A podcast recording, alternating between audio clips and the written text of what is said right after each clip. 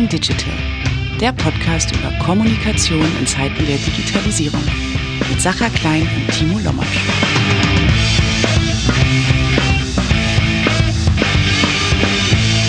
Herzlich willkommen zu Talking Digital, die zweite Episode nach der Sommerpause und leider wieder ohne den Kollegen Timo, der es einmal mehr nicht geschafft hat, weil diese Episode, äh, die ihr jetzt hören werdet, nicht in Berlin und nicht in Hannover, wo Timo und ich beheimatet sind, also Timo natürlich in Hannover, weil ich hier niemals in Hannover äh, leben würde.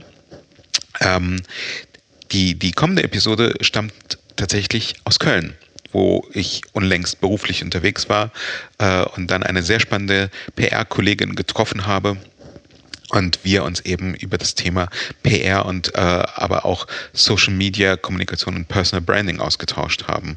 Und beim Stichwort Personal Branding müssten einige von euch auch schon wissen, um wen es geht, denn unser Gast in der kommenden Episode von Talking Digital ist Verena Bender. Verena ist hauptberuflich ähm, PR-Mitarbeiterin der Agentur Kick Media in Köln und ähm, aber auch seit einigen Jahren sehr aktiv mit ihrem eigenen Blog äh, PR Leben und mit ihrem eigenen Podcast Be Your Brand. Ähm, beides kann ich euch tatsächlich sehr ans Herz legen, weil Verena sehr, sehr viel Zeit und Mühe investiert, um wirklich gutes, substanzielles Wissen zu den Themen ähm, PR und Personal Branding zu vermitteln. Was ich ganz besonders spannend finde, ist, dass Verena aus meiner Perspektive erst relativ spät mit den ganzen Themen Social Media gestartet ist, nämlich erst 2015. Und normalerweise ist es ja immer, naja, macht das überhaupt noch Sinn, weil es sind ja schon so viele unterwegs und es ist ja heute auch nicht mehr so leicht, wie es irgendwann mal gewesen ist. Und genau darüber und über viele andere Dinge haben Verena und ich uns in der Episode, die ihr jetzt hören könnt und hoffentlich auch werdet, unterhalten. Ich wünsche euch ganz viel Spaß und freue mich auf euer Feedback. Verena ebenso. Ähm, am liebsten macht ihr das auf Twitter, wenn ihr den Hashtag Talking Digital benutzt. Und ganz, ganz wichtig, es gibt in dieser Episode auch tatsächlich etwas zu gewinnen. Äh, wenn ihr genau hinhört, dann werdet ihr feststellen, dass Verena und ich ähm, euch eine Frage stellen, eine Quizfrage. Und wenn ihr die beantwortet, dann äh, werden Timo und ich hinterher über einen glücklichen Gewinner entscheiden und diesen mit einem tollen Preis versehen. Endlich wieder eine neue Episode von Talking Digital. Leider ohne Timo Lomatsch, obwohl ich heute nicht in Berlin bin. Es ist nicht ganz so schlimm, dass das, äh, der, der Ort, an dem ich mich befinde. Es ist nicht Hannover. Ähm, insofern ist Timo leider nicht dabei. Ähm, ich befinde mich im schönen Köln tatsächlich und sitze hier mit Verena Bender. Und äh, Verena, ich wäre dir total dankbar, wenn du dich unseren Hörern, sofern sie dich noch nicht kennen sollten, einmal in aller Kürze vorstellen könntest. Wer bist du, was machst du und äh, was hast du eigentlich mit PR zu tun? Wer bin ich? Hast du schon gesagt? Verena Bender. Ich arbeite bei der Kick Media AG in der PR-Agentur Position und bin da vor allen Dingen für die TV-Promo zuständig. Das ist so mein Hauptjob. Und nebenbei bin ich äh, Dozentin an der Makromedia und noch nebenbei betreibe ich meinen Blog. PR-Leben heißt der. Den habe ich jetzt seit gut vier Jahren und ich habe einen Podcast, Be Your Brand. Der ist letztes Jahr im Dezember gestartet. Da geht es um Personal Branding. Und ich möchte noch was sagen. Ich finde es wirklich schön, dass du hier bist, aber total schade, dass ich Timo wieder nicht kennenlerne. Ich glaube, wir sind seit drei Jahren bestimmt connected auf Twitter und haben mal gesagt, irgendwann müssen wir uns treffen, aber ich war halt auch noch nicht in Hannover. Und deswegen leuchtest du so und hast so gute Laune, weil du einfach noch nicht in Hannover sein musstest. Kann ich noch nicht zu sagen, muss ich mal ausprobieren. Du hast es gerade schon angesprochen, äh, seit 2015 bloggst du, seit Ende letzten Jahres äh, betreibst du einen Podcast. Kannst du uns ein kleines bisschen erzählen, wie du zum Bloggen gekommen bist, ähm, was, was im Vorfeld passiert ist, weil zumindest aus meiner Erfahrung 2015 jetzt nicht unbedingt das Jahr gewesen ist, in dem man auf die Idee kommen musste, einen Blog zu starten, weil so der allererste Blog-Hype schon, schon lange vorbei war. Das stimmt. Wie ich dazu gekommen bin, ich hatte jetzt nicht den Masterplan oder die Megastrategie. Und dass ich einen PR-Blog gemacht habe, war naja, nicht Zufall. Ich habe das ehrlich gesagt meinem Mann zu verdanken. Ich fand nämlich Blogs total spannend und ich liebe Mode. Ich ähm, finde Mode total toll, total spannend, habe Modeblogs gelesen und habe gedacht, Blogs sind super, Mode ist super, ich mache einen Modeblog. Genial. Und ähm, mein Mann hat gesagt, Blog findet er auch gut, aber meinst du ganz ehrlich, Modeblog? Ähm, weil dann bist du die 200.000ste und ja, irgendwie hat er recht. Außerdem so Fotografie ist auch nicht meins und das ja, Mode, äh, da musst du Bilder davon haben und zwar richtig gute Bilder. Gut, habe ich gedacht, ja, ist ein Modeblog doch nicht so gut, aber ich wollte halt unbedingt bloggen. Und dann hat er gesagt, habe ich gesagt, worüber soll ich sonst schreiben? Und er hat gesagt, ja, das, was du halt jeden Tag machst und was du richtig gut kannst, schreib doch über PR. Ich gesagt, ja, eigentlich eine ganz gute Idee. Und dann habe ich überlegt, ähm, wie ich starten kann, mit was für einem Thema, vor allen Dingen mit was für einer Software und habe losgelegt. Wie lange hast du gebraucht von, hm, ich könnte das machen, zu, oh, ich habe es wirklich gemacht? Zwei Wochen. Wow. Anderthalb. Das ist eine kurze Zeit. Das ist eine kurze Zeit, ja. Ich bin jetzt nicht so der Typ in dem Bereich, der sich dann so einen Masterplan macht und irgendwie tausend Themen aufschreibt. Ich hatte natürlich so ein paar Sachen im Kopf. Ich weiß noch ganz genau, womit ich gestartet bin. Womit? Mit, ähm, es war im Januar und da lief das Dschungelcamp ja. bei RTL. Und ja. das war ja PR-mäßig schon so ein, so ein Selbstläufer. Und ähm, ich habe die Sachen, gibt es wirklich noch im Blog, irgendwie so auf den allerersten Artikel, wenn man da drauf geht. Und jetzt denke ich mir, warum hast du das überhaupt geschrieben? Also, dass das Dschungelcamp eine mega PR hat, das hat jeder gesehen. Gut, ähm, das war halt so mein Start. Ich habe über das Dschungelcamp geschrieben und dann kam immer noch ein bisschen was dazu. Und ich habe das so im Laufe der Zeit weiterentwickelt. Habe dann irgendwann angefangen ähm, mit Interviews mit Journalisten, also mit Medienpartnern, mit denen ich zusammenarbeite. Und ja, dann kam immer was Neues dazu. Und so sind wir tatsächlich auch, ich meine, 2016 oder 17 ähm, das erste Mal aus meiner Perspektive in Berührung gekommen, weil ich nämlich irgendwann eine E-Mail von dir in meinem Postfach hatte, ob äh, du mich nicht ähm, für den Blog interviewen könntest. Ähm, und ich dachte dann, okay, stimmt, das hat man ja früher tatsächlich mal so gemacht, als ich mit dem Bloggen angefangen habe, acht Jahre vor dir, 2007. So habe ich es dann nämlich tatsächlich auch gemacht und einer der ersten, die ich damals in mein Interview gegeben, gebeten hatte, war Klaus Eck, den, den du unlängst bei dir im Podcast Be a Brand äh, als Gast hattest. Ähm, und Klaus äh, damals tatsächlich sehr bereitwillig Antworten geliefert hat, die ich damals auch für meine äh, für meine Abschlussarbeit an der Hochschule gebraucht habe, weil ich über den Einsatz von Corporate Blogs ähm, beziehungsweise über den Wert von Corporate Blogs in der Unternehmenskommunikation geschrieben habe und Klaus tatsächlich gerade damals dazu ein Buch veröffentlicht hatte. Und so entstand ein nicht unerheblicher Teil meines Netzwerks über meinen Blog. Und ähm, als ich deine E-Mail bekam, dachte ich, hm, das ist schon interessant die Person sagt mir gar nichts, das Blog sagt mir gar nichts. Aber wann habe ich eigentlich das letzte Mal einen PR-Blog gelesen? Ähm, und dann ist mir tatsächlich aufgefallen, so wahnsinnig viele gab es zu dem Zeitpunkt nicht mehr. Hattest du, bevor du gestartet bist, irgendwie so eine klassische Wettbewerbsanalyse äh, angelegt oder dachtest du einfach, okay, das ist jetzt meine Idee, damit fühle ich mich wohl und ich mache jetzt einfach? Das zweite. Okay. Also ich habe überhaupt nicht recherchiert. Ich wusste ja auch gar nicht am Anfang, ob ich da dranbleibe. Also ich bin zu WordPress.de damals noch gegangen, was ich drei Jahre später sehr bereut habe. Also würde ich nicht mehr empfehlen. Aber da habe ich mir damals so ein Theme eingerichtet, habe angefangen und ähm, gedacht, ja, ich mache so lange weiter, wie es mir halt Spaß macht und wie ich Content habe. Wann hattest du es erstmal so ein nennen wir es Erweckungserlebnis oder zumindest eine Bestätigung deiner Arbeit, dass du dachtest, okay, das ist jetzt nicht nur einfach, ähm, dass, dass ich mir meine Freizeit vertreibe, sondern dass, dass da tatsächlich Menschen das lesen, die jetzt nicht meine Freunde oder Bekannte oder meine Familie sind, die einfach nur unterstützend sind, sondern dass Leute tatsächlich meinen Content gut finden? Das ist eine gute Frage. Da habe ich noch gar nicht so drüber nachgedacht. Und das erste so Bestätigungserlebnis vom Blog war eigentlich andersrum. Ich habe ja wirklich Medienpartner, Journalisten gefragt, gerade TV-Journalisten, ob sie mir ein Interview geben. Auch Leute, Redakteure, die jetzt, was weiß ich, bei RTL exklusiv arbeiten und jeden Tag Promis interviewen und so, was ich mega spannend finde. Und die haben sich wirklich gefreut, wenn ich sie gefragt habe und haben sich geschmeichelt gefühlt. Und ähm, dadurch ist halt auch die Beziehung zu den Medienpartnern irgendwie besser geworden und intensiver geworden. Und das war so mein erstes Erfolgserlebnis. Ähm, und Bestätigung von außen. Ich glaube, so ein, es war schon eine Zeit, halbes, dreiviertel Jahr vielleicht, dass dann da positiv mal drauf reagiert wurde oder auch mal ein Kommentar kam. Und das trotzdem durchgehalten? Ja. Warum? Weil es mir selber Spaß macht. Also der Ähm, Akt des Schreibens und dich mit dem Content auseinanderzusetzen. Ja, also natürlich habe ich dann mir langsam meine Facebook-Seite aufgebaut. Das war jetzt nicht so, und da den Content auch geteilt.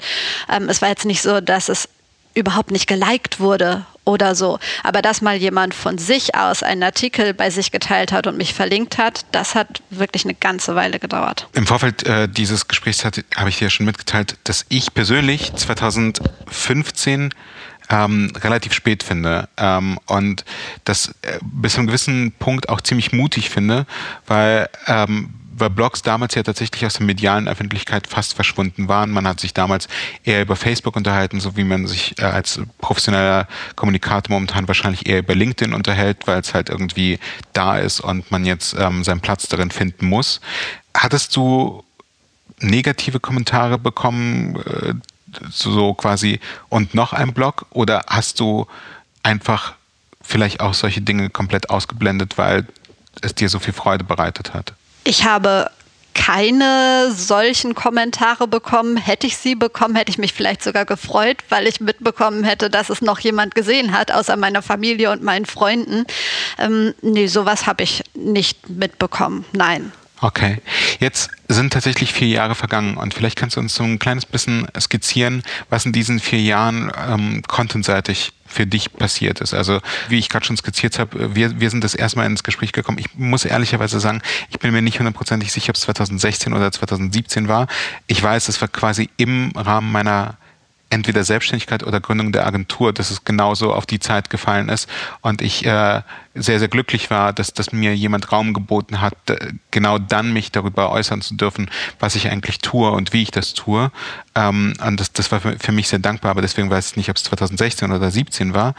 Ähm, ich habe dann nur in der Folge mitbekommen, dass du mit sehr, sehr vielen Leuten aus der PR-Branche in Kontakt getreten bist, dass, sie, dass du sehr, sehr viele Leute interviewt hast, die auch tatsächlich über einen sehr, sehr äh, renommierten Namen verfügen. Wie, wie, wie bist du vorgegangen? Ähm, wie, wie hast du die angesprochen? Wie, äh, wie bist du überhaupt auf Leute tatsächlich zugegangen, ohne dass du sie gekannt hast? Ähm, einfach weil es quasi deine Profession ist und du das auch sonst äh, täglich in der PR-Agentur tust? Oder gab, hattest du Hemmungen, weil es diesmal ja in gewisser Weise unter eigener Flagge war? Hemmungen hatte ich nicht. Ich glaube, du warst wirklich so mit der Erste, den ich angesprochen habe, den ich nicht schon irgendwoher kannte. Wobei ich da fairerweise sagen muss, dass ähm, Tijen uns miteinander vernetzt hat. Mhm, Tijen Onaran. Und die hatte dich, glaube ich, angesprochen, ob ich mich mal melden dürfte. Stimmt. Irgendwie so war Korrekt. das. Und ähm, da kam dann ein positives Zeichen und dann habe ich mich auch gemeldet. Und ansonsten so ganz fremde Leute habe ich lange Zeit gar nicht angesprochen. Es ging dann vieles übers Netzwerk, also wie ähm, gerade schon gesagt, äh, Tijen Onaran. Ich bin halt von Anfang an bei den Global Digital Women dabei. Ähm, da sind auch viele PR-Leute drin. Ähm, ich bin sehr aktiv auf Twitter. Ich habe irgendwann Twitter lieben gelernt. Und ähm, wenn dann jemand aus der Kommunikation mal einen Beitrag geliked hat, dann habe ich gedacht, ja, zumindest hat er es gelesen und dann kann ich den mal anschreiben. Und ich habe ehrlich gesagt noch nie eine Absage von jemandem bekommen. Eine hundertprozentige Trefferquote. Ja, bisher schon. Meine einzige Absage habe ich beim Podcast, aber da bleibe ich dran. Aber es ist niemand aus der Kommunikation. Niemand aus der Kommunikation, okay. Also Preisfrage für alle Hörer von Talking Digital, die gerne auf Twitter mit dem Hashtag Talking Digital darüber äh, sich auslassen dürfen. Wen hat Verena Bender für ihren Podcast Beer Brand angesprochen, der bis dato noch nicht zugesagt hat? Team und ich werden uns einen charmanten Preis überlegen für denjenigen oder diejenige, die richtig tippt. Und ich lasse mir von Verena im Nachgang noch natürlich nicht jetzt, während das Band läuft, äh, sagen, wer die Person war. Sollen wir ein paar Tipps geben? Gib, gib mal einen Tipp. Es ist für mich die Personenmarke in Deutschland eigentlich. Eine Person, die ein Unternehmen aufgebaut hat oder noch bekannter gemacht hat, nur über sich selbst. So. Mehr Tipps kann ich, glaube ich, nicht ich geben. Ich kann aber noch einen Tipp geben, ohne dass ich weiß, um wen es geht. Aber ich kann einen Tipp geben, weil ich dich mittlerweile so gut kenne. Diese Person hat definitiv nichts mit Musik zu tun. Definitiv nicht, nein. Du bist gestartet mit deinem Blog, du hast die ersten Artikel geschrieben, du hast die ersten Interviewpartner gewonnen. Ähm, was ist denn tatsächlich anders geworden in deinem Leben, in deinem Arbeiten als PRlerin? Also welche Effekte spürst du durch das Bloggen und mittlerweile natürlich auch durch das Podcast? Mein Netzwerk ist einfach viel, viel größer geworden dadurch, dass ich das mache und ähm, auch unsere Agentur hat inzwischen den ein oder anderen Kunden dadurch gewonnen, einfach dadurch, dass ich halt so ein bisschen rausgetreten bin oder rausgegangen bin und man dann guckt, hey, wo arbeitet die? Oder es ist so, dass ich Anfragen bekomme, ob ich PR machen würde für Projekt A, B oder C. Das mache ich nicht, weil ich ja fest angestellt bin. Ähm, Habe ich dir vorhin schon im Vorgespräch erzählt. Also ich persönlich mache Coachings ganz privat, ähm, so in Sachen Personal Branding. Aber äh, wenn es um einen PR-Auftrag geht, dann sage ich immer, würde ich gerne machen, aber der Vertrag läuft dann über unsere Agentur und da ist auch schon einiges entstanden. Das ist ja auch dann fair für, genau. für alle Beteiligten. Ähm, ich kenne tatsächlich wenig Leute, die so diszipliniert und so fleißig Content äh, fabrizieren, der jetzt länger als ein Tweet ist oder äh, umfangreicher als ein Instagram-Foto. Ähm, du hast ja wenn ich, wenn ich mich nicht täusche, tatsächlich sowas wie ein Redaktionskalender. Ähm, kannst du uns mal so ein bisschen in, in deine Praxis ähm, einführen? Also wie, wie gehst du vor? Ähm, wie identifizierst du Themen? Ähm, wie lange braucht es, bis ein Gedanke von dir tatsächlich im Blog oder auch äh, in einem Podcast veröffentlicht wird. Wie, wie arbeitest du? Ich musste gerade grinsen, weil ein Redaktionskalender ähm, finde ich gut, wenn man sowas hat. Ich habe sowas leider nicht. Ich habe den Plan, dass ich ähm, alle zwei Wochen, jeden Dienstag, einen Artikel im Blog veröffentliche. Früher war das ähm, einmal die Woche bevor ich mit dem Podcast angefangen habe. Und ganz am Anfang habe ich sogar zweimal die Woche gebloggt, was ich irgendwann aufgegeben habe. Und ähm, wie das entsteht, die Ideen, also meistens ist es so, ich habe eine Idee und dann muss ich aber auch sofort anfangen zu schreiben. Und ich produziere halt so ein bisschen vor, wenn es mir möglich ist. Diese Interviews, da habe ich immer so ein, zwei auf Halde. Ähm, zeitlose Artikel habe ich auch ein, zwei. Wenn mir jetzt mal gar nichts einfällt, dann nehme ich das. Ähm, es gibt aber auch Zeiten, wo ich überhaupt nicht, also wo mir wirklich nichts einfällt. Und dann gibt es so Momente, ähm, hatte ich neulich, da hatte ich ein Gespräch mit einem Kunden, da ging es auch um TV-Promo, wo ich gemerkt habe, Mensch, du arbeitest schon so lange in dem Unternehmen und ähm, du müsstest dich doch eigentlich damit auskennen und ähm, ja, habe ich mich nachher so drüber geärgert und dann habe ich einen Artikel geschrieben, ähm, wie TV-Promo nun mal funktioniert, was funktioniert und was nicht funktioniert. Also es kommt immer so aus dem Bauch heraus eigentlich. Okay, das heißt also, dass deine Arbeitswelt und all das, was du an Eindrücken über den Tag aufsammelst, äh, dich dann dazu verleitet, irgendwann mal das Ganze niederzuschreiben und dein Wissen zu teilen? Meistens schon, ja. Wie oft hattest du den Moment oder den Punkt erreicht, an dem du gesagt hast, oh, ich kann jetzt nicht mehr, ich bin echt müde und ich, ich, ich will jetzt auch gerade gar nicht. Gab es diesen Punkt, dass du deinen inneren Schweinehund besiegen musstest? Dass ich ihn besiegen musste, ja, auf jeden Fall. Also es gab schon Momente, wo ich auch gedacht habe, warum mache ich das eigentlich alles? Wie hast du diesen Punkt überwunden? Welche, welche Antwort hast du auf diese Frage gefunden? Ich glaube, das ist einfach mein Ehrgeiz. Also ich habe so viel gutes Feedback ja auch bekommen und ähm, dann habe ich eine Nacht drüber äh, geschlafen und kurz drüber nachgedacht und es macht ja auch einfach Spaß und ich habe einfach weitergemacht. Also ich mache die Sachen entweder ganz oder gar nicht. Aber jetzt irgendwie alle drei Monate einen Blogartikel zu veröffentlichen, macht für mich auch keinen Sinn. Also ich finde, wenn, dann muss ich schon regelmäßig dranbleiben und alle zwei Wochen ist jetzt auch echt ein ganz guter Rhythmus. Und mittlerweile habe ich so viel Content, also früher kam es für mich überhaupt nicht in Frage, irgendwas zu wiederholen und nochmal zu aktualisieren. Aber ja, inzwischen ist es so, dass ich manchmal gucke, worüber habe ich vor drei Jahren geschrieben und ähm, dass ich das dann noch mal aktualisiere und auch mal veröffentliche, so im Sommerloch oder so. Hm. Wenn du sagst, dass du bis dato noch nie eine Absage von einem Interviewpartner bekommen hast, sei es für deinen Blog oder auch für einen Podcast, kannst du uns mal vielleicht so dein deine Herangehensweise skizzieren. Im, Im, Fall von mir hast du das ja gerade schon ähm, äh, wiedergegeben, dass du eben nicht kalt an mich herangetreten bist, sondern tatsächlich jemanden gesucht hast oder jemand quasi das Intro für dich übernommen hat. Ähm, in deinem Podcast, finde ich, machst du es auch sehr charmant, dass du ja äh, fast immer die, diese Frage stellst, wen aus deinem Umfeld oder wen findest du, sollte ich ähm, hier als Gast begrüßen? Ich glaube, sogar zwei Leute lässt du dir jedes Mal empfehlen. Genau, ja. Und nutzt du dann die Leute, die bei dir schon als Gast waren, damit sie dir das Intro machen oder wie gehst du dann tatsächlich vor? Bisher bin ich die Leute immer alle selber angegangen. Manchmal war es dann so, dass ich geschrieben habe, ähm, es war jetzt Babette Kemper, die mhm. hatte ich ganz am Anfang in meinem Podcast, noch bevor die erste Folge an den Start gegangen ist, habe ich mich sehr gefreut, dass sie vorher schon zugesagt hat und die hat mir die ähm, Kathleen Kleibrink empfohlen und die kannte ich vorher nicht. Und Frank Berndt, wenn ich mich nicht täusche, hat Babette Kemper empfohlen. Genau, stimmt. Und da kannte ich Babette noch nicht. Ja, stimmt. Und ähm, dann habe ich denjenigen einfach geschrieben, äh, ich habe einen Podcast gemacht mit Frank Behrendt, äh, hast du Lust, vielleicht äh, die nächste Folge und dann bei der Kathleen habe ich es wieder so gemacht, also mir schon so ein bisschen das Intro so gemacht, ja. Wie bist du überhaupt zur PR gekommen? Ähm, weil, weil du ja tatsächlich äh, ursprünglich etwas nicht ganz wesentlich Fremdes gemacht hast, sondern etwas, was ja äh, auch durchaus damit zusammenhängt. Ich bin zu PR eigentlich so gekommen wie zum Bloggen. Also einfach mal so, ohne großen Plan zu haben. Ich habe, genau, wie du sagst, eine journalistische Ausbildung, habe beim Radio mein Volontariat gemacht, habe dann bei RTL gearbeitet, ähm, zwei Jahre.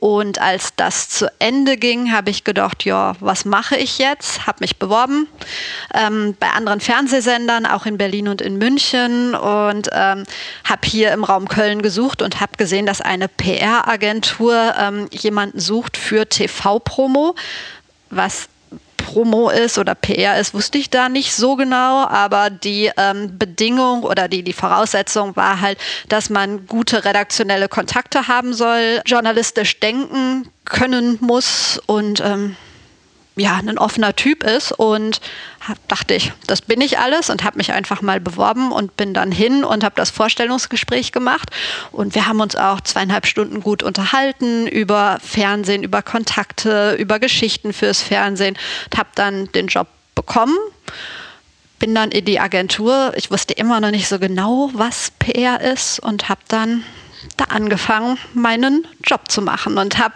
dann mit Kollegen gearbeitet, die halt noch nie journalistisch gearbeitet haben, was ganz spannend war, aber das hat sich dann ganz gut gefügt. Dieses erste Leben als äh, Journalist, vor allem auch als gelernter Journalist oder Journalistin, ähm, glaubst du, dass du immer noch davon profitierst? Ja. Du bist jetzt seit wie vielen Jahren in der PR? Mittlerweile knapp über zehn Jahre. Gehen wir davon aus, dass der Journalismus sich in dieser Zeit wahrscheinlich auch bis zu einem gewissen Punkt verändert hat oder weiterentwickelt hat.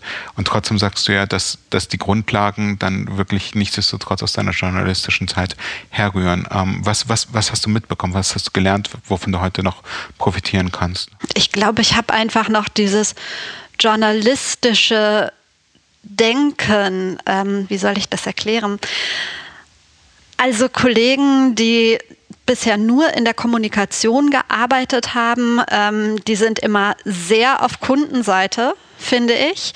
Und ich bin eher auf Journalistenseite. Also ähm, ich habe dann ähm, die, die Erfahrung gemacht, dass Menschen, die noch nie journalistisch gearbeitet haben, so Sätze sagen wie, ja, aber die müssen das doch machen, die müssen doch darüber Platzier berichten. Das mal. Genau, platzier das mal und die müssen einfach kommen. Und ich sage, nein, die müssen gar nichts. Wir müssen denen ja auch eine Geschichte anbieten. Also wir müssen ja irgendwas erzählen. Die Medien kommen ja nur dann, wenn sie ihrem Zuschauer auch irgendwas bieten können. Die müssen uns jetzt keinen Gefallen tun, weil wir zahlen ja kein Geld dafür oder so. Und ähm, ich weiß halt auch nicht nur durch meine Erfahrung, sondern dadurch, dass ich immer noch mit sehr vielen Leuten aus der Zeit damals befreundet, bekannt bin und kriege die Weiterentwicklung dann natürlich mit beim Fernsehen, ähm, schon zum Großteil, was so ein Redakteur wirklich braucht. Also nur PR-O-Töne. Dadurch entsteht ja kein Fernsehbeitrag. Das muss immer so ein bisschen so ein Geben und Nehmen sein und ähm, ich glaube, da hilft die journalistische Erfahrung schon sehr. Inwiefern hilft dir dein, dein Arbeiten für dein Blog, für deinen Podcast, auch da tatsächlich deinen eigentlichen Job als, als Mitarbeiterin in einer PR-Agentur besser ausüben zu können, weil du dir ja auch da immer wieder die Frage stellst, wie schaffe ich Mehrwert durch mein Content? Ich setze mich halt dadurch nochmal mehr mit den Themen auseinander. Ich glaube, ich reflektiere die Dinge dadurch noch mal mehr, als wenn ich jetzt in Anführungsstrichen nur meinen Job machen würde und meine Themen abarbeiten würde. Hm. Ich habe mit ähm, sowohl Kunden von uns wie auch mit äh, Journalisten, mit denen ich mich natürlich auch immer wieder äh, unterhalte, ähm, diese Diskussion, ob es heute noch einen erfolgreichen Influencer-Start geben kann. Also wenn man sich heute beispielsweise auf Instagram anmeldet als, sagen wir mal, junge, gut aussehende Frau, die ein sehr, sehr gutes äh, Verständnis für Beauty und Fashion hat, ob sie es heute genauso noch schaffen kann, wie es beispielsweise eine Caro Dauer vor äh, vier, fünf Jahren ähm, geschafft hat, als sie die ersten Schritte gegangen ist. Und die Frage, die ich mir tatsächlich auch gestellt habe, schafft man es denn 2015 mit einem Blog, so wie du es ge gemacht hast und letztendlich ja auch geschafft hast. Glaubst du, dass jemand, der 2019 einen Blog beginnt, so wie du es getan hast, äh, eine Person, die ihre Nische findet, ähm, schafft die es eben auch durch, durch Fleiß, Beharrlichkeit und mit Sicherheit auch Talent, ähm, kann die es immer noch schaffen, für sich eine Öffentlichkeit zu erzeugen und eine Meinungsführerschaft einzunehmen? Das ist eine sehr gute Frage. Oder anders dann vielleicht äh, ausgedrückt, auch weil du gerade im Bereich Personal Branding und auch Personal Branding Coaching ähm, agierst und, und das ja auch letztendlich immer das, das die Klammer ähm, bei deinem Blog Be a Brand ist. Was würdest du jemandem empfehlen, der noch nicht gestartet ist? Also gibt es irgendeinen Kanal, von dem du sagst, das ist jetzt quasi die Abkürzung zum Erfolg? Ich glaube, die Abkürzung zum Erfolg gibt es nicht. Ähm, ich habe gerade meine Frage schon bedauert, nachdem ich sie gestellt habe. Ja. ähm, ich glaube, du hast es ja eben schon gesagt, ähm, dass man wirklich Beharrlichkeit braucht, dass man Ehrgeiz braucht. Ähm, Talent gehört mit Sicherheit auch dazu und ja, Ehrgeiz einfach der Wille, die Leidenschaft für ein Thema. Um, wenn man da wirklich Bock drauf hat, glaube ich schon, dass das klappt. Ich glaube jetzt nicht, dass ähm, nur weil ich gut aussehe und, und schöne Klamotten ähm, anhabe, wenn ich jeden Tag ein Foto auf Instagram poste, dass ich dann die neue Carodau werde. Das glaube ich nicht. Ähm, aber es gibt auf jeden Fall noch Wege und ähm, genau deshalb mache ich den Podcast, weil ich daran glaube, dass das jeder schaffen kann, der das auch möchte. Wer hat dich denn in den letzten ja, vier Jahren, seitdem du tatsächlich ähm, in, in dieser Umgebung publizierst, wer hat dich denn tatsächlich beeindruckt, was, was seine Online-Reputation oder sein, sein Online, seine Online-Aktivitäten angeht? Also zum einen relativ frisch gestartet ähm, mit ihrem Blog, den ich mir auch unbedingt noch genauer angucken wollte oder muss, ist die äh, Michaela Kühn. Ich weiß nicht, ob du die kennst von der Telekom. Telekom. Mhm. Genau. Äh, eine sehr nette, zurückhaltende, wahnsinnig intelligente Person, die halt auch lange ja sich nicht zugetraut hat, einfach mal zu starten, zu machen, dies dann aber gemacht hat und sie hat damit ihre Nische gefunden. Das finde ich toll. Dann ähm, eine Person, die in Sachen Achtsamkeit ähm, und diesen, diesen Trend zur ja, Spiritualität will ich gar nicht sagen. Ähm, halt diesen Achtsamkeitstrend so ein bisschen verfolgt und, und das positive Denken ist Chrissy Joy. Ich weiß nicht, ob dir die was sagt. Ähm, ich schüttel gerade Kopf. Das sind natürlich dann alles Nischen, die sind nicht deutschlandweit bekannt. Ich weiß nicht, sagt dir Laura Seiler was? Ja, ist, genau. Laura Maria Seiler. Genau. Die ist halt in dem gleichen Bereich. Ja wie die Chrissy. Natürlich ist Laura ähm, viel größer, wahnsinnig erfolgreich. Also ich bin davon total beeindruckt. Die hat es halt auch geschafft, aber die hat auch früher angefangen. Aber Chrissy hat jetzt vor zwei Jahren angefangen und die bleibt halt auch einfach dran, hat jetzt ihr Online-Coaching-Programm entwickelt und ich bewundere das einfach. Ähm, sie die macht halt jeden Tag und kämpft dafür, das ist ihr Traum, dass sie das umsetzen will. Ähm, nebenbei verdient sie Geld mit Modeln, damit sie dann ihren nächsten Schritt finanzieren kann. Und ähm, ich bewundere das. Ich finde das gut und ich glaube, jeder, der es will, kann das schaffen. Du hast hier gerade ein, ein ähm, Programm angesprochen. Ähm, jetzt wagst du dich auch so ein kleines bisschen aus der Deckung hervor äh, im Laufe der nächsten Wochen und äh, bietest das erste Mal ja, glaube ich, auch so ein so ein offenes Coaching an, ja. für das man sich anmelden kann. Möchtest du vielleicht einfach die Gelegenheit nutzen und die Werbetrommel rühren und erzählen, was das ist und für wen das in Frage kommt? Das ist ein Personal Branding Coaching, was ich anbiete. Das ist schon am 2. September Wochenende und ich werde es jetzt gucken, ob ich es einmal im Jahr oder einmal im halben Jahr mache. Ähm, du sagst, ich wage mich so ein bisschen aus der Deckung heraus. Also ich habe schon Coachings gegeben, aber dann einzeln Coachings, dass ich mich wirklich auf eine Person eingestellt habe und mich wirklich speziell darauf vorbereitet habe. Das mache ich immer noch. Aber jetzt mal für eine größere Gruppe ähm, ist oder war es das erste Mal. Und stimmt.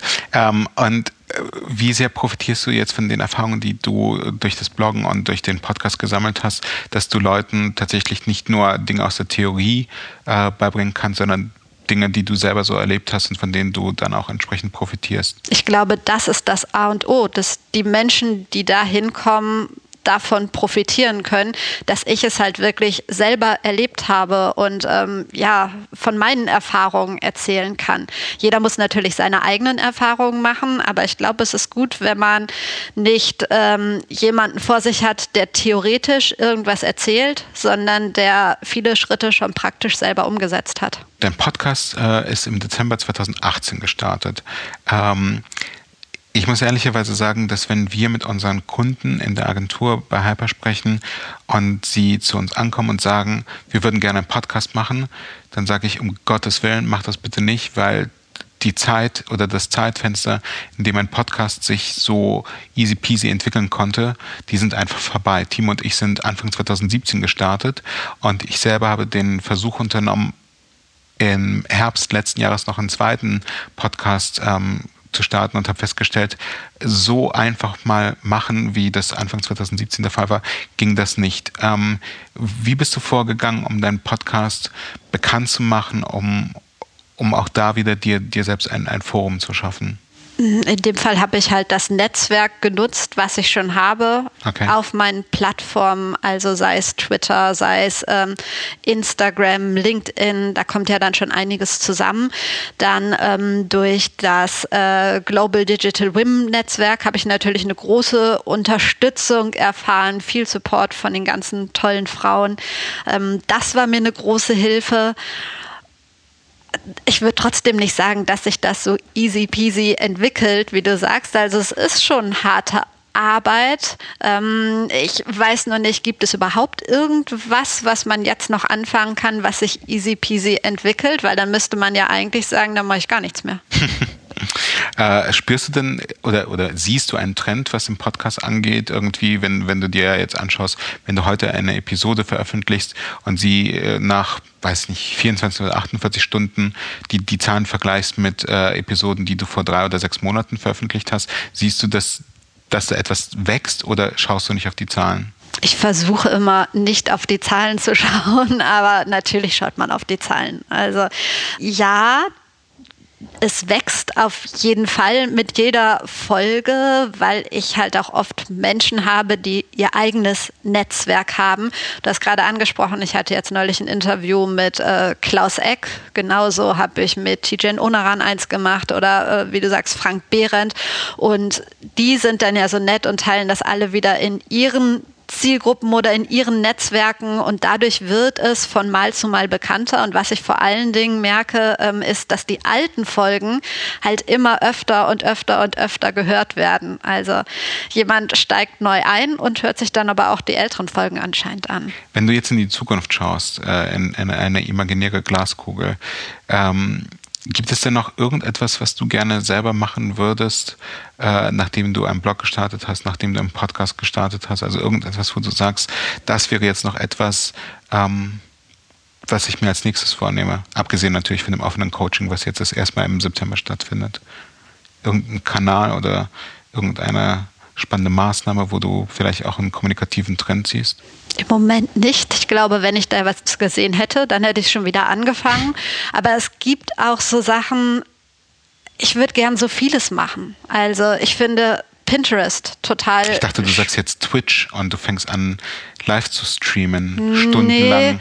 Nee, nee, im Moment nicht. Aber sowas wie Pinterest, ich weiß, dass das wahnsinnig sinnvoll ist. Ich habe damit auch angefangen, aber das ist halt einfach nicht meins. Ich habe es mehr oder weniger aufgegeben, weil mir das halt so öde ist, da meine Pins zu erstellen und die irgendwie zu teilen mit Leuten, die ich überhaupt nicht kenne. Ich müsste einen regelmäßigen Newsletter eigentlich machen. Es gibt halt so viel auf meiner To-Do-Liste, was ich noch nicht angefangen habe, wo es auch so ein bisschen an Zeit mangelt. Aber meine nächsten Schritte sind mein Coaching ausweiten. Also das ist mein nächstes To-Do einfach. Sehr, sehr gut.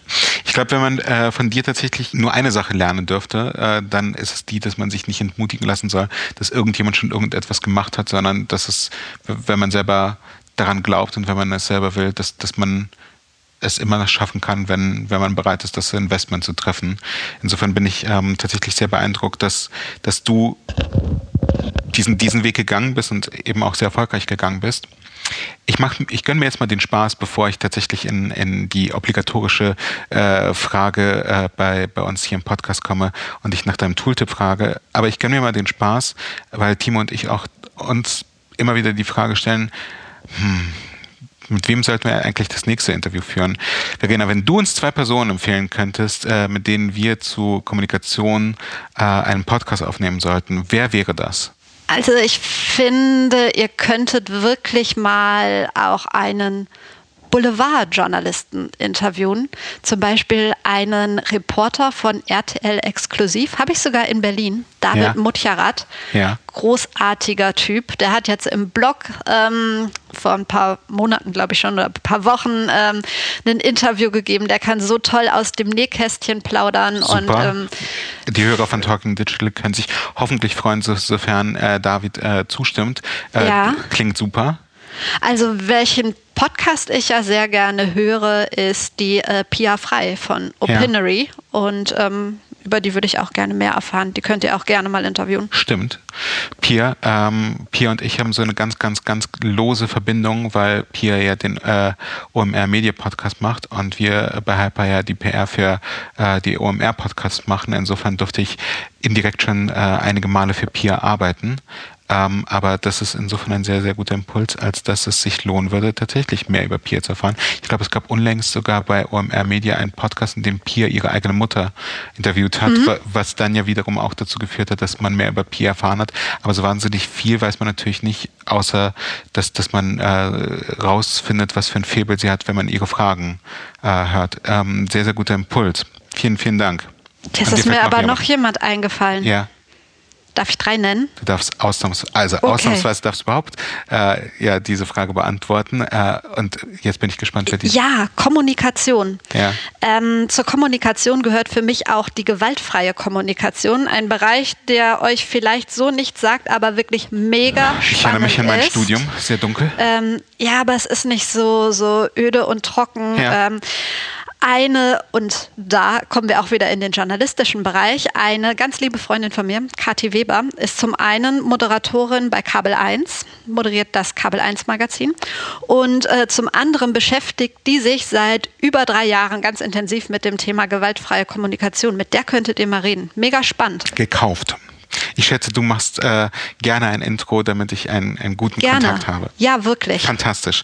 Verena, vielen, vielen Dank für deine Zeit und dein, ähm, deine Offenheit und Insights, die du uns verraten hast. Jeder, der zuhört und noch nicht bloggt, lasst euch nicht abschrecken. Blogs sind super, weil man mit ihnen in die Tiefe gehen kann, weil man äh, sich erst recht ein gutes Netzwerk aufbauen kann darüber und ähm, nicht groß anders sieht es äh, beim Podcast aus. Ich glaube, was du nicht Nein, du schüttelst mir im Kopf. Okay, dann, dann, dann setzen wir das Ganze noch fort. Warum äh, ist der Podcast für dich nicht ganz äh, so erfolgreich wie, wie, wie das Blog? Laut Duden der das Blog, ja?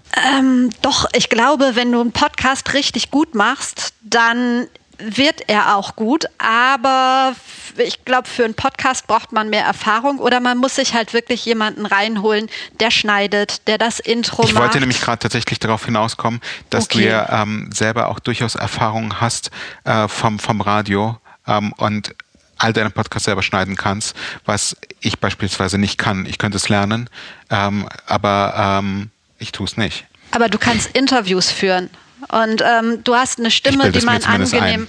Doch. Kannst du, finde ich. Ähm, du hast eine Stimme, der man schön zuhören kann, aber es gibt bestimmt auch schlechte Blogs. Ja, die sind mir aber so noch nicht auf den Schirm gekommen. Ich bin wirklich ein großer Podcast-Fan und ich habe schon in einige reingehört, wo ich gedacht habe, das kann ich mir einfach nicht anhören. Wenn jemand zum Beispiel nur was runtergeschrieben hat und vorliest, das, sowas das kann ich mir nicht anhören. Ist, ich gebe dir hundertprozentig recht. Ich hatte, ich habe ja gerade schon angedeutet, dass ich letztes Jahr auch, weil wir immer öfter von Kunden angesprochen wurden, ähm, sie würden gerne einen Podcast aufsetzen. Und ich mir gedacht habe, okay, du, du weißt viel zu wenig über Podcast Promotion, weil Talking Digital damals einfach, also wirklich einfach entstanden ist.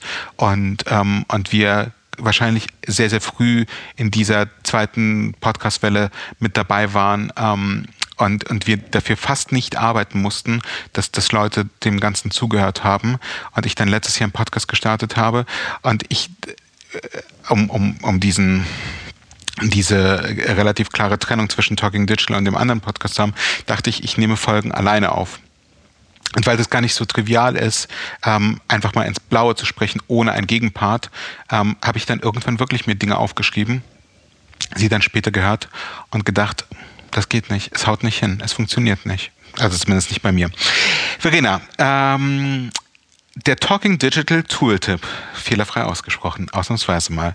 Was ist denn das digitale Werkzeug, ähm, die App, ähm, die Hardware, äh, das, das Ding, ähm, auf das du nicht mehr verzichten kannst, das dein Leben so viel leichter macht? Also verboten sind natürlich ähm, der Oberbegriff Smartphone und ähm, und mal schauen, was, was du sagst und ob ich es durchgehen lasse. Ich hatte es befürchtet, ganz ehrlich weil es halt so viel gibt, was ich davon nutze und brauche und äh, ich kann jetzt nicht sagen, Instagram-App, Twitter-App, bla. Ähm, deshalb habe ich mir überlegt, ich nehme, was ich zuletzt wirklich sehr oft genutzt habe. Haha, was kommt jetzt? Ähm, Google Maps. Okay. Google Maps. Ähm, ich komme nämlich gerade aus dem Urlaub in Miami und ähm, habe vorher gefragt, was für ein Navi-System es gibt und so weiter, was man auch offline nutzen kann. Und ich bin technisch wirklich nicht hochbegabt, sondern im Gegenteil. Ich wusste nicht, dass man sich ähm, bei Google Maps Karten runterladen kann für ganze Städte und sich da dann durchnavigieren kann. Fand ich super, hat mir sehr geholfen. Ich möchte da, das, äh, da gleich einstimmen und ergänzen. Google Maps ist tatsächlich äh, immer wieder auch insofern ein Erlebnis, weil Google tatsächlich Google Maps immer weiter ausbaut. Ähm, und ich gerade erst diese Woche gelesen habe, dass E-Roller von Lime äh, bei Google Maps integriert werden. Ich glaube, es ist Lime, wenn ich mich nicht täusche. Wenn es nicht Lime ist, ist es Bird. Ähm, und jetzt war ich gerade in Köln unterwegs, um äh, unseren Treffpunkt zu finden und habe Google Maps geöffnet und festgestellt, dass Google Maps jetzt beispielsweise auch die Temperatur ähm, des, des jeweiligen Ortes integriert. Also so konnte ich sehen, in Köln sind gerade 22 Grad. Ähm, eine tolle Fußnote. In der Tat. Ähm, Google Maps haben wir tatsächlich noch nie genannt bekommen und in der Tat, ich glaube, es gibt kaum jemanden von uns, der mittlerweile ohne leben kann. Ähm, speziell, wenn man sich an Orten bewegt, an denen man sich nicht zu Hause fühlt. Verena, lieben Dank äh, für deine Zeit und deine Offenheit. Äh, ihr da draußen, die zugehört habt und die das Ganze teilen wollt oder aber Verena Feedback geben wollt zu dem, was sie gesagt hat, benutzt bitte vor allem auf Twitter den Hashtag TalkingDigital und ähm, teilt das Ganze gerne, bewertet das Ganze gerne. Äh, ich kann schon mal ankündigen, dass die nächste Folge äh, insofern sehr besonders sein wird, weil nach sehr, sehr, sehr langer Zeit Timo und ich tatsächlich sie auch mal wieder zusammen aufnehmen werden. Insofern, ähm, wer Timos sonore Stimme äh, hören möchte und meine mit dazu, der möge bitte in zwei Wochen äh, die nächste Episode sich bei uns runterladen. Das war der Talking Digital Podcast von Sacha Klein und Timo Lommatsch. Wir freuen uns über Feedback, Anregungen, Kritik und Wünsche. Schreibt an kontakt at talkingdigital.de oder geht auf www.talkingdigital.de und kommentiert dort.